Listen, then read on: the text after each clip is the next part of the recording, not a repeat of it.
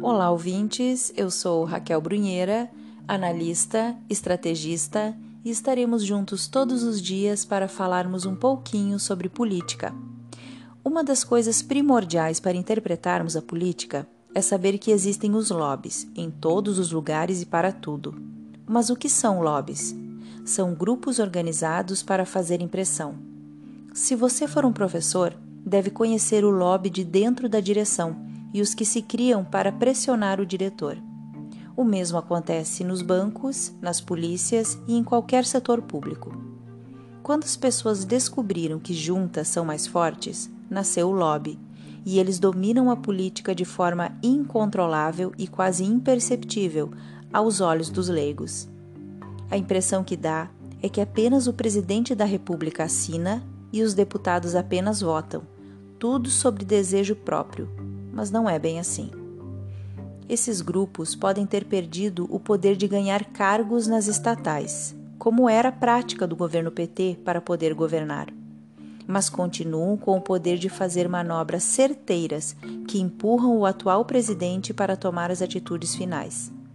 Por isso, o melhor a fazer é ter cautela. Uma decisão na base da caneta trava toda a engrenagem, porque desagradou um desses lobbies.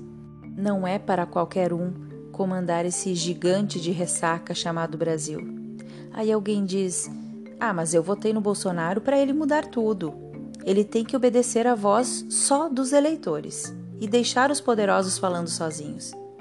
Aí eu respondo: se Bolsonaro agir apenas como nosso vingador particular e ignorar os poderosos da indústria do comércio, do gado, dos grãos, da cerveja, do couro, das proteínas, do açúcar, do algodão, da indústria têxtil, da indústria automobilística, da construção civil, dos remédios, das fórmulas, das produções acadêmicas, do futebol, das artes, da imprensa, enfim. O Brasil trava e você, ouvinte e eleitor de Bolsonaro, que não entendeu o andamento dessa engrenagem, será o primeiro a pedir intervenção militar, sem sequer saber que dentro do próprio exército deve haver no mínimo três lobbies. O primeiro, os militares progressistas que querem reconduzir a esquerda ao poder. O segundo, os direitistas que querem mandar no presidente porque o apoiaram. E o terceiro, os oficiais superiores que adorariam ver um quatro estrelas no comando.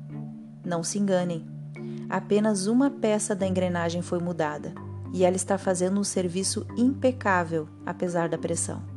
Afinal, com tanta gente vigiando o atual presidente, já se foram oito ou nove meses de governo e ainda não tivemos notícias de nenhum real desviado, nenhuma empresa que ganhou milhões dos cofres públicos para enriquecer os patrões ou nenhum cargo em troca de propina.